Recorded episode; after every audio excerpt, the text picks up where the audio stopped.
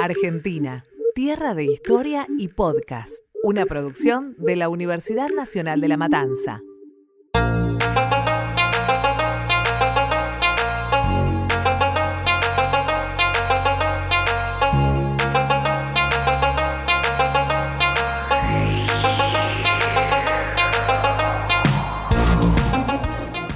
Bienvenidos a Argentina, tierra de historia y podcast, el lugar donde la ficción y la realidad se unen. Somos Julián Dante, Lorena Papayani y Agostina Carbone. Y hoy vamos a estar hablando sobre las comidas. Porque estamos en Argentina, pero hay italianos, judíos, españoles y árabes. Todos conviven y combinan sus sabores. Desayunar huevos, almorzar pastas y cenar matza. Mezcla de ellos y nosotros. Diferentes orígenes y un mismo sentir. A la hora de comer, todo es delicia para compartir.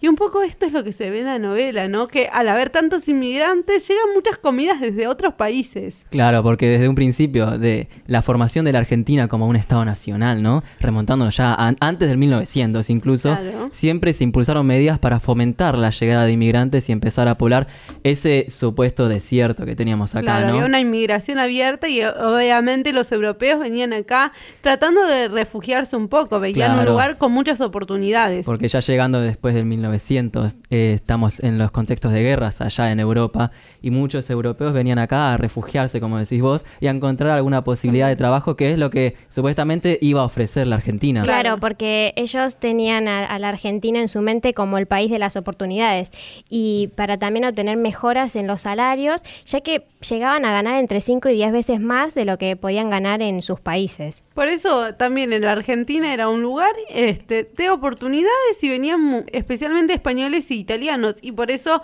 Argentina fue como tomando muchas de sus costumbres, sus comidas, palabras que se mezclaron con el español y salieron nuevas o capaz que ni sabemos si las decimos. Claro, y... desde el gobierno argentino también se fomentaba esta llegada de inmigrantes, ¿no? Porque ellos podían tener alojamiento gratis, no pagar impuestos y también el traslado en tren era gratuito. Claro, era un poco como un impulso para que tengan como los primeros oportunidades hasta poder asentarse, conseguir un trabajo, una vivienda y poder ya pagar todos, ¿no? Y bueno, en cuanto a la gastronomía, hay muchas cosas que vienen de Italia especialmente, como las milanesas, las pizzas, que para nosotros son tan cotidianos, y las pastas también, ¿no? Los ñoquis, comer el 29 de todos los meses ñoquis cuando, o sea, los ñoquis son italianos, pero qué costumbre más argentina, ¿no? Es como comerlos. Cómo se nacionalizaron todas esas comidas que ahora parecen, como decís vos, eh, milanesa es argentina, ¿no? No hay otra manera, pero no, una, una, locura, ¿no, Agos? sí, una locura, porque uno lo toma así como ya con el correr de los años es como, bueno, ya es nuestro. Y es que de verdad es nuestro, porque ya hay una impronta argentina, claro, la forma en que lo hacen. también. Y no, es, lo mismo la milanesa de acá que la milanesa de Italia o la pizza de acá. La pizza de Italia es muy diferente a la nuestra. Claro, porque como que se fueron combinando y fue tomando una nueva impronta que hizo que fuese otra cosa, se transformara esa receta. Y los argentinos como que le fueron agregando a esas mismas comidas otros ingredientes para eh, tomárselas como propios. Claro, porque además no son los mismos los ingredientes que están disponibles en Europa que los que están acá. Y ahí ya se empieza toda... Claro, se va modificando y se va transformando. Y bueno, algo que se ve en la novela es diferentes comidas, tanto del lado del conventillo que hay italianos, eh, de la polaca y Trauman, que son judíos, y este un poco de todo, ¿no? También de Alicia. Alicia. Que tiene otras costumbres. Alicia que es, es española, vino a Argentina, pero quiere, quiere ser norteamericana, estadounidense y desayunar huevos. Y por eso una de las cosas que desayuna es huevo poché que también se lo llama huevo escalfado. Yo no, esa no lo sabía. Para mí es como, quizás en España o algo así, acá es huevo poché. Que es un huevo que tiene la particularidad que se cocina en el agua hirviendo sin cáscara, no como el huevo duro.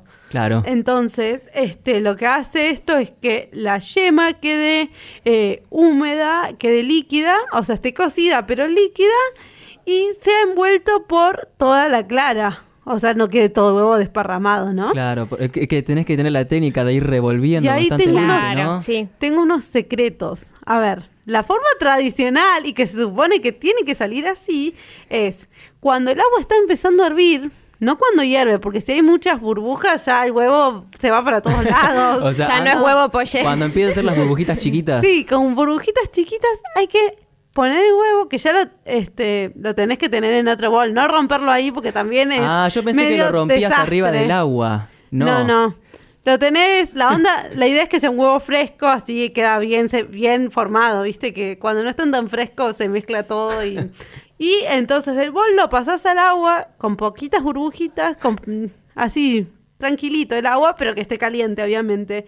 Y como un ratito antes, o sea, en el momento antes de, ponerlo en el agua, tenés que hacer como un remolino con el agua. O sea, con una cuchara haces un remolino y lo tirás ahí en el medio. Eh, y después lo podés ir acomodando, pero la idea es que quede ahí. Y primero parece que no se va a hacer nada, pero sí, sí, sí se hace. Y ahí lo que te pasa es que si no tenés tanta práctica, te quede un poco, no redondito, redondito, pero bueno. También la forma. queda rico igual. Tipo. Lo que vale es el intento. Sí. Y claro, aparte después queda rico igual, pero si lo querés perfecto y no tenés tanta práctica, porque no sé, capaz que te sale o capaz que no te sale, lo que seguramente te salga es agarrar un bolsito o un vaso, ponerle papel film adentro, tirar el huevo ahí, romper el huevo adentro, lo cerrás, le haces un nudito y queda ahí encapsulado el huevo. Entonces ahí no hay forma de que se desarme para ningún lado. Lo pones la bolsita en el agua y lo dejas. ¿Con la bolsita se, cocina también con la bolsita? Claro. Y ahí, este, como que le da la forma y no deja que se desparrame por ahí. Y después, cuando ya está el huevo, lo sacas, cortas la bolsita o según el nudo que le hayas hecho ya está. Huevo poché. Y sí, ahí sí te queda un redondito. importante tiene, ¿no? pero es mucho más fácil de que te quede redondo, ¿no? claro, si quieres mantener la forma. No creo que Nélida lo haga con la bolsita. No, Nélida ya la, la, vemos ahí con dándole forma con la cuchara, guiándolo para que no se desparrame por ahí. Pero bueno, hay como Obviamente la tradicional es la de la normal. Pero bueno, hay, hay gente igual que no le importa, que queda así como más rústico, pero no hay gente que quiere el huevo poché bien redondo para ponerlo arriba de las tostadas con palta y sacarle fotos y subirlas a Instagram. Claro, pero con, todo ese palta, huevo poché. Con todo ese trabajo como que lo haces uno o dos días, pero si ya vas a comer todos los días huevo poché, como que todo eso del aluminio no lo vas a hacer. O que lo haga alguien más, ¿no? Porque te espere con el desayuno listo. Eso ya, es una de ahí que te haga todo. Y bueno, también otra de las recetas que hay, viniendo un poco de la parte italiana, es el espagueti al pomodoro que es una de las comidas más emblemáticas de Italia. Y bueno, en, en, la novela está representada por la familia de Aldo los Moretti. y los Moretti. Aldo, Francesca, Fina, Ana que están ahí en el conventillo y bueno, trajeron toda esta comida italiana y obviamente la comparten, no solo con los argentinos, sino lo que tiene es que se va mezclando también con los otros, eh, las otras nacionalidades, porque tanto eh, los otros que son judíos o españoles o árabes, como es en el caso de Malek y Ali también eh, toman un poco de esto y les gusta comer los fideos y viene también Fina y les comparte de esto y ellos comen y les gusta y están contentos y disfrutan de esos almuerzos que arma Fina y en el conventillo todos reunidos. Y bueno, la primera vez que se usó la palabra espagueti fue en un poema que lo tomaban como eh, un diminutivo de espago, que significa cordón, o sea que sería un cordoncito, por la, obviamente haciendo alusión a la forma de los fideos. Y bueno, fue un poema de Antonio Viviani en 1824, que era la Maccheroni di Napoli.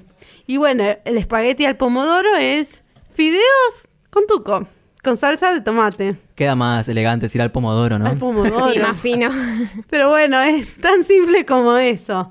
Y un poco lo que hay que hacer en la receta es en una sartén con un poquito de aceite poner cebollas y ajos, un poco que se doren ahí un ratito y después le vas agregando tomates triturados, albahaca, un poquito de azúcar para resaltar los demás sabores, lo que mucha gente tiene miedo como que quede dulce, no, no va a quedar dulce, es solo para resaltar sabores. Y bueno, y después lo sacás de la sartén y lo podés llevar a una olla.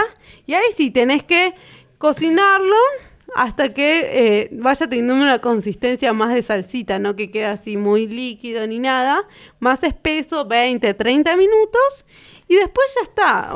Cocinas los fideos, obviamente, por separado en una olla con sal Y después ya em, podés mezclar todo. Escurrís los fideos y lo mezclas ¿Viste ahí que con dicen que cuando cocinás los fideos no los tenés que llevar hasta el dente. Los últimos minutos de cocción en la salsa. Algunos les gusta. Igual al bueno, dente. A, mí me gusta bien al dente. Se pasa y ya los tiro los fideos. Empiezo de nuevo. Ah, no, ya pasados no, pero bueno, sí, obviamente después se sigue cocinando el fideo porque, o sea, a menos que se enfríe, le, pongas agua fría, como que unos minutos más se siguen cocinando. Y obviamente no, no, es la idea que se enfríen y cuando lo pasas a la salsa que va a estar caliente también. Entonces es como encontrarle ahí el punto.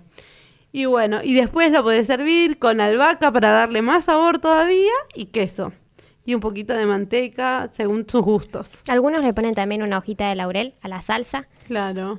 Es, y te dicen que si te toca en el plato, eh, cuando te sirven, tenés que lavar los platos vos. Bueno, mejor que no le toque a nadie. Claro, Dios libre igual. Quedan los platos ahí sucios. Quedaba en la olla justo la hojita de laurel. Sí. Y, bueno, también hay otros fideos, ¿no? Otros espaguetis también italianos. Con otra salsa también. Hay muchas salsas. Esta viene de parte de Ruggero Pasquarelli, llega cuando va ahí al conventillo que les prepara. Toro. Es muy, muy italiano preparar comida para muchos. Sí, para todos. Entonces él prepara los espagueti a la matriciana.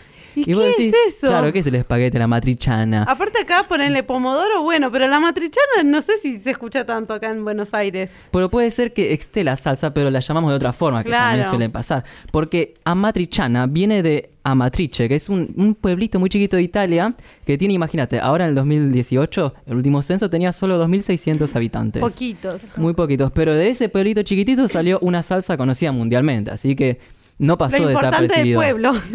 Porque Amatrice, que está en la región de Lazio, tiene muchos vínculos con Roma, que esa es una ciudad importante. Y de ahí se empezó a utilizar eh, la salsa matrichana después de que se empezó a usar la pomodoro, porque primero tenía que estar la salsa de tomate. Claro, para después ir mezclándola y hacer otra. Claro, se empezaron a usar ingredientes propios de los pastores, de, porque era una región muy pastoril, entonces no usaban ingredientes quizá más de, bosque, no, usaban ingredientes de, campo y así se empezó a mezclar la salsa de tomate con ingredientes como cebolla, como aceite de oliva, sal, obviamente, ¿no? Obviamente. Y un ingrediente que es, a mí me llamó la atención, porque lleva un corte de chancho la salsa, pero no cualquier corte, mm. lleva el cachete del chancho. El cachete. Polémico, ¿no? Que se llama guanciale. Guanciale. Guanciale. Entonces vos a la salsa de tomate le pones esos ingredientes y le pones el guanciale. Si no le pones guanciale, no, es, amatrichana. Guanciale se le dice a esa parte del cerdo. Claro, al cachete del chancho, del cerdo. Claro, y ahí creo que debe venir un poco esto de las mezclas. Yo no creo que acá vayan y hagan eso. Claro, porque encima si no te gusta el cerdo, no comes a eso. Bueno, no. Igual viste que las comidas también van evolucionando, como claro, decís vos. van cambiando según el país, capaz que en vez de esa parte le ponen otra parte, otra cosa. Lo que sí, si vas a Matriche y te pedís la matrichana, no le digas sin el cachetito del cerdo, no, no, Vos vas a Matriche y te van a hacer la matrichana original. Claro, y si la querés hacer acá sin eso, Sí, pero no, es, no, la llames a matrichana, lo, que pasa. Pero se van adaptando y capaz que queda el nombre ahí, pero más como nombre. De que dio idea a la idea original, pero bueno. Y, sabes que te traje un datito de color también. A ver. Porque el ingrediente principal de la matrichana es la salsa de tomate.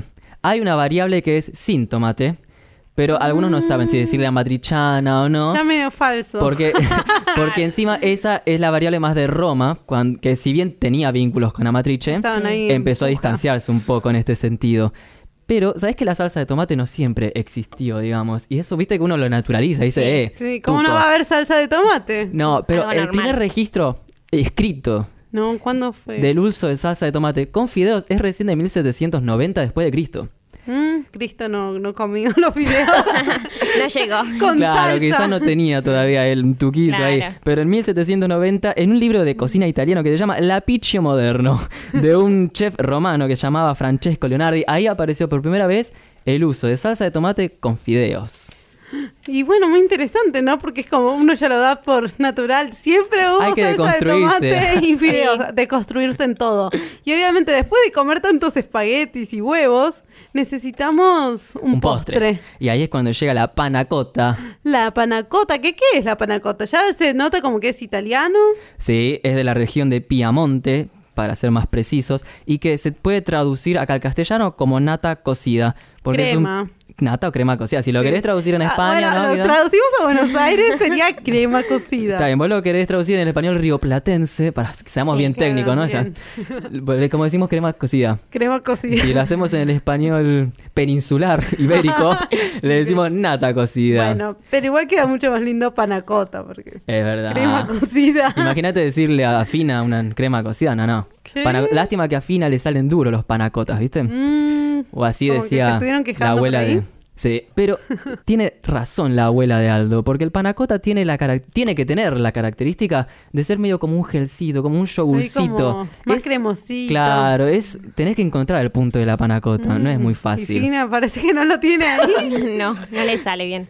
Pero la panacota también tiene historia, obviamente, y el primer uso de la palabra panacota para referirse a este postre fue en 1879, o sea, muy tarde también. En términos históricos, ¿no? Uno dice, eh, fue hace casi 200 años, pero hubo 1800 años antes también. Claro. y antes y, antes de Cristo, muchos más. Y andas a ver cuántas versiones hubo, porque antes había otra versión parecida. Pero era como una versión inglesa en realidad y que era mm. diferente del panacota italiano que es el que conocemos hoy. Y los ingredientes principales son obviamente crema de leche, azúcar y algún gelificante o que se usa quizás una versión más moderna es el polvo de gelatina. y esas cosas. Y ahí lo vas preparando y tenés que buscar eso, que te quede medio gelatina, medio yogur. Medio flan. Eso, pero no como el flan. porque no es más tipo un postrecito. Vos no digas que es como el flan porque se enojan los italianos, ¿entendés? Claro, no. el flan es más firme. Como el budín de pan. Por las dos no lo comparen. ¿eh? ya está, como la panacota. La panacota es como la panacota. Quiero una panacota con la textura de panacota. Claro. y bueno, saliendo un poco de los eh, italianos, también lo que se ve mucho en la TAP son los judíos a través de los personajes de Trauman y este, el de Raquel.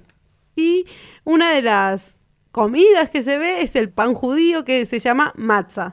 Claro, la matza es un pan ácimo, se le dice, que quiere decir que es plano y es tradicional de la comida judía. Está elaborado con harina y agua. Es la comida oficial del Pesach, que es la Pascua judía, y la tradición de, la religión y todo eso de los judíos viene por el lado de que Dios mandó a los que llegaran a Israel, a la tierra prometida, a que celebraran la fiesta de los panes sin levadura. Es una fiesta que dura siete días y que empieza el 15 del mes primero de Israel, que es el Nisan, y era después de celebrar la Pascua, en la cual se comía un cordero con panes sin levadura y hierbas amargas. Solo 5 gramos pueden ser usados para elaborar la harina de matza, eh, de acuerdo a la tradición judía, ¿no? Y no pueden ser utilizados para ningún otro propósito durante la fiesta de, eh, celebración de la Pascua, digamos. Estos granos son el trigo, la cebada, espelta, centeno y avena. Y la masa está hecha por estos 5 granos que pueden elevar si han pasado los 18 minutos. Y después se empezaron a hacer, a medida que pasaba el tiempo, otras variedades de la matza en Estados Unidos y en Argentina. Y la más común es la que se llama Ashkenazi, que tiene una apariencia y una textura similar a lo que son las galletas. Em, los judíos consumen las que son denominadas sefardies, que un tipo de masa muy similar a lo que ellos llaman pita, y que tiene 30 centímetros de diámetro. Y bueno, esto se ve en diferentes momentos porque en un momento determinado está el pesaje y lo festejan en el TAP. Obviamente fue el del 38, ¿no?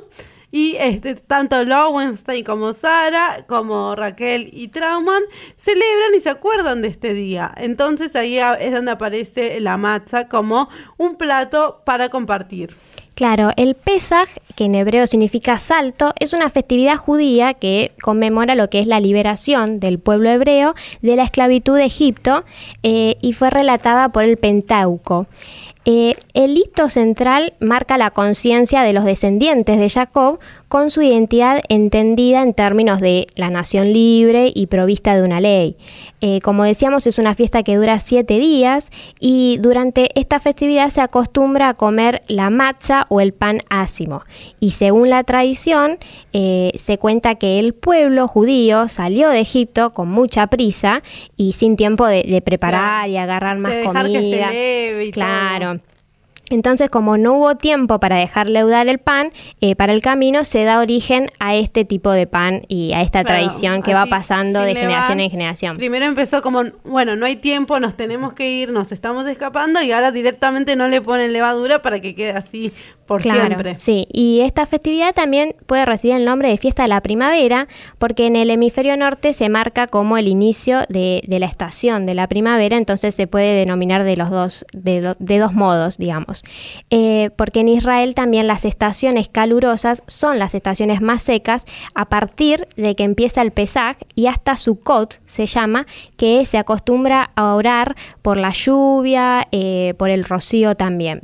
Y en la tierra de Israel, el Pesaj, como decíamos antes, una festividad que se celebra siete días, donde el primero y el último son considerados como los días festivos más sagrados, eh, en donde no se trabaja, no se cumple con ninguna actividad y lo único que se hace es comer estas comidas típicas y orar unas, este, como dicen ellos, oraciones especiales estos dos días, el primero y el último. Y bueno, acá en Buenos Aires hay una gran colectividad judía, por eso también está presente esto del Pesaj, porque ya se sabe, aunque no, no, no seamos judíos, sabemos que va a ser el, el Pesaj y eso, porque hay algunas actividades especiales o se escucha en la tele que están celebrando los judíos el Pesaj.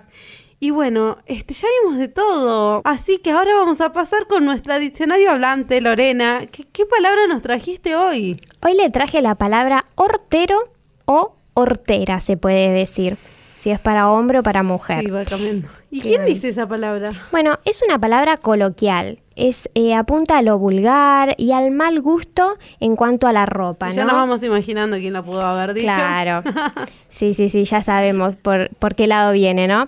Eh, se apunta cuando una persona es de clase modesta que pretende aparentar más de lo que realmente es con su forma de vestir. Capaz es de clase media, pero usa trajes o vestidos de la clase alta, entonces ahí donde se le dice que es un hortero o una hortera. Esto viene, eh, digamos, a principios del siglo XX y está relacionado con el comercio. Era el modo en el que se llamó a partir del siglo XVIII a los jóvenes que trabajaban como dependientes en las farmacias, que eran conocidos como mancebos o eh, las mercerías de Madrid también viene, nace en España este término.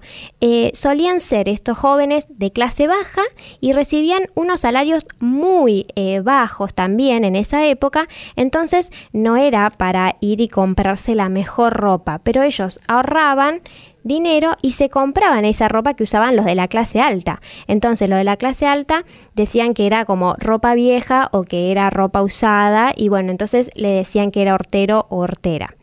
Este, entonces también esto se puede ver esta palabra, ¿no? No solo en la forma de vestir, sino que algunos la empezaron a relacionar con las comidas cuando en una misma receta se mezclaban diferentes ingredientes y se acostumbra a decir como que era de las semillas, em, de granos y esas cosas y decían, bueno, también es eh, hortera la comida por los diferentes ingredientes que mezclaban en una misma receta. Bueno, entonces es un poco esto de querer aparentar un poco más de lo que uno tiene y de, lo que es y también esa clase que está bien alta como no querer eh, aceptar a esas personas y hacer una diferencia. Como que no están a la misma altura. No es que están a la misma altura que nosotros, sino que solo es eso, tienen la ropa nada más. Exactamente. Y capaz que ni siquiera es ropa nueva, capaz que es usada. Sí.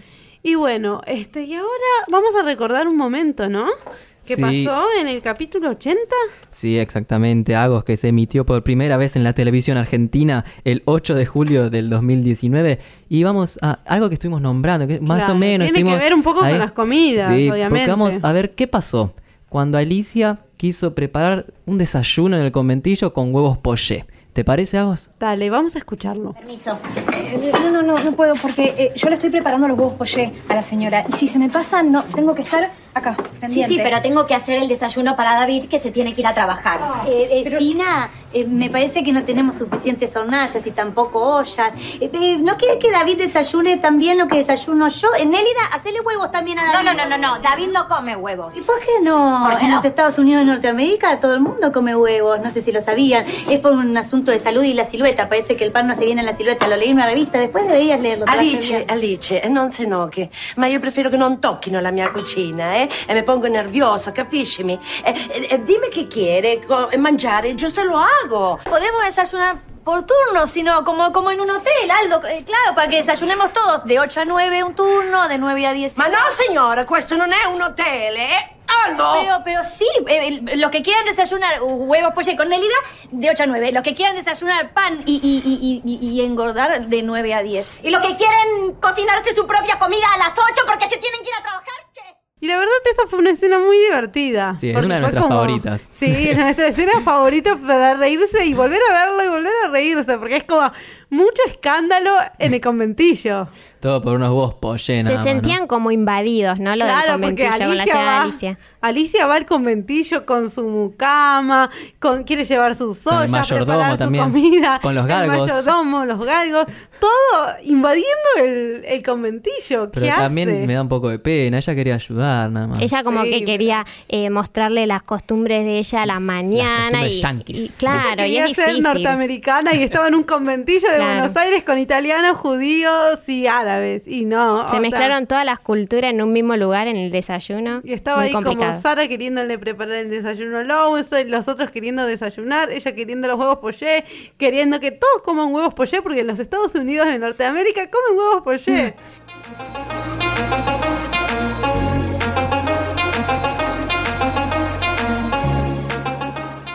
es el momento de Juli. ¿Qué, ¿Qué nos trajiste hoy? Oh, que les traje hoy.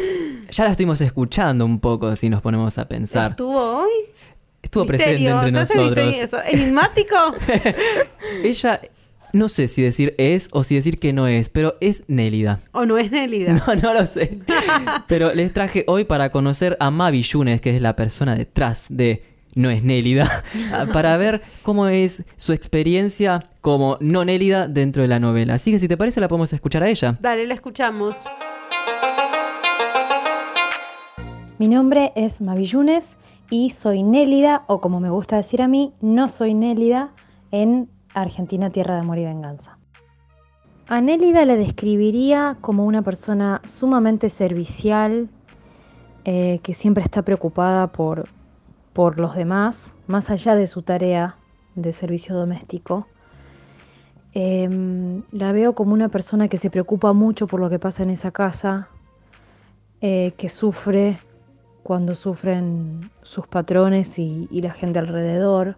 Es una persona muy empática.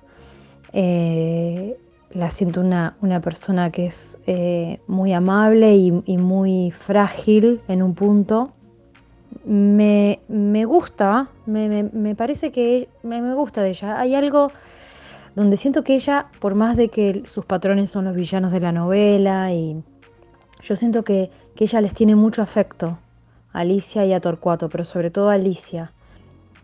Por eso va a haber situaciones que se van a dar próximamente en la novela donde a mí como actriz me costaron mucho actuar. Em, ya van a entender por qué pero digamos, se contradecía con, con, esta sensación que yo tengo de Nélida, que es eh, la entrega absoluta por, por, sus patrones y porque ellos estén bien y porque este, nada les afecte, ¿no? Representar un personaje del que no se sabe el nombre es muy raro y a la vez, por un lado es gracioso y por otro lado me parece como bastante profundo si uno se pone a analizar o pensar cómo, bueno, cómo uno puede anular a una persona que trabaja en tu casa y que, y que, y que te dedica todo el tiempo de su vida, porque las 24 horas de esta no nélida es al servicio de, estos patrones. Ellos eh, saben que Nélida sabe todo. Y, hay un punto donde eh, hay, un, hay un, capítulo que no sé si salió al aire o no, donde Torcuato eh, dice que una de sus personas de máxima confianza es Nélida, eh, entre, aparte, de su hermana, ¿no? Y digo, es muy gracioso que sea la persona de su máxima confianza porque conoce todos los secretos de la casa y a la vez vos no sepas que no se llama Nélida, nunca lo, lo, lo registraron. Me parece que es más que una característica del personaje de Nélida, es una característica del personaje de Alicia y de Torcuato. Me parece que todo esto sobre, sobre Nélida, no Nélida, abre, abre como todo un, abanico de, posibilidades para pensar la identidad también y la negación de la identidad. Y creo que va a llegar un momento donde, bueno, ya está, soy Nélida también. Yo sé el verdadero nombre de Nélida. Eh, por mucho tiempo tampoco lo supe, eh, pero hace un tiempo que, se escribió ese capítulo donde se devela el verdadero nombre de Nélida. Falta muy poco para que ese capítulo salga al aire. Eh, así que lo sé y estoy muy impaciente para que se conozca. La verdad es que el nombre real de, la no Nélida es muy lindo y mm, es un nombre que para mí significa mucho, así que cuando lo vi escrito me emocionó. Y es un nombre que probablemente yo le hubiera puesto. Em, así que cuando, cuando vi que la nombraban, cuando vi su nombre real, eh, fue muy lindo. Fue muy lindo y, se devela en una situación eh, también muy linda. Nelly tomó un poquito más de, cuerpo, ¿no? Eh, adentro de, la trama de la novela y bueno, eso a cualquier actor le da muchísima, muchísima alegría. Lo que más ansioso me dejó es saber cuál es el verdadero nombre de Nélida. Ay, sí, es como, pará, estuvimos toda la novela diciéndole Nélida, porque ya todos lo conocemos como Nélida o no es Nélida, pero bueno, es Nélida para todos. así que habrá que ver, es como misterio, ansiedad. Porque encima la situación dijo que va a ser muy especial. ¿Cómo será? ¿Qué pasará? Porque yo recuerdo que en los primeros capítulos de la novela se generó ahí como una situación media rara entre Torcuato y Alicia. Y es ahí donde ella casi dice su nombre y bueno, ahí Torcuato la corta directamente y le dice Nélida y se terminó así te llamas y punto. Pero ella casi que lo dice en los primeros capítulos. Es un poco lo que dice ella, ¿no? De su identidad, que un poco se pierde y no le queda más que aceptar que es Nélida. Si para todos es Nélida, es Nélida. Es muy profundo lo que dice, como no decir un nombre, quizás lo pensás como un elemento cómico de la novela, pero es también una forma de negarle su propia identidad como una persona. Quizás si te lo pones a pensar así, como dice ella, habla más de Torcuato que de ella también. Claro, pobre Nélida. Y ella buena. Pobre no Nélida pobre Nonélida. Ella también de aceptar y la forma en que vivía y bueno, también estamos hablando de otras décadas. Bueno, hasta acá eh, llegamos con este episodio. No olviden escucharnos con mucho más de Argentina, Tierra de Historia y Podcast.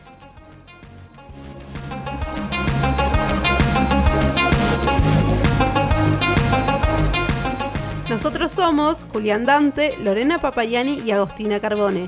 A cargo de la puesta al aire estuvo Matías Ávila, en la producción Julián Bernadás y con música original de Julián Dante.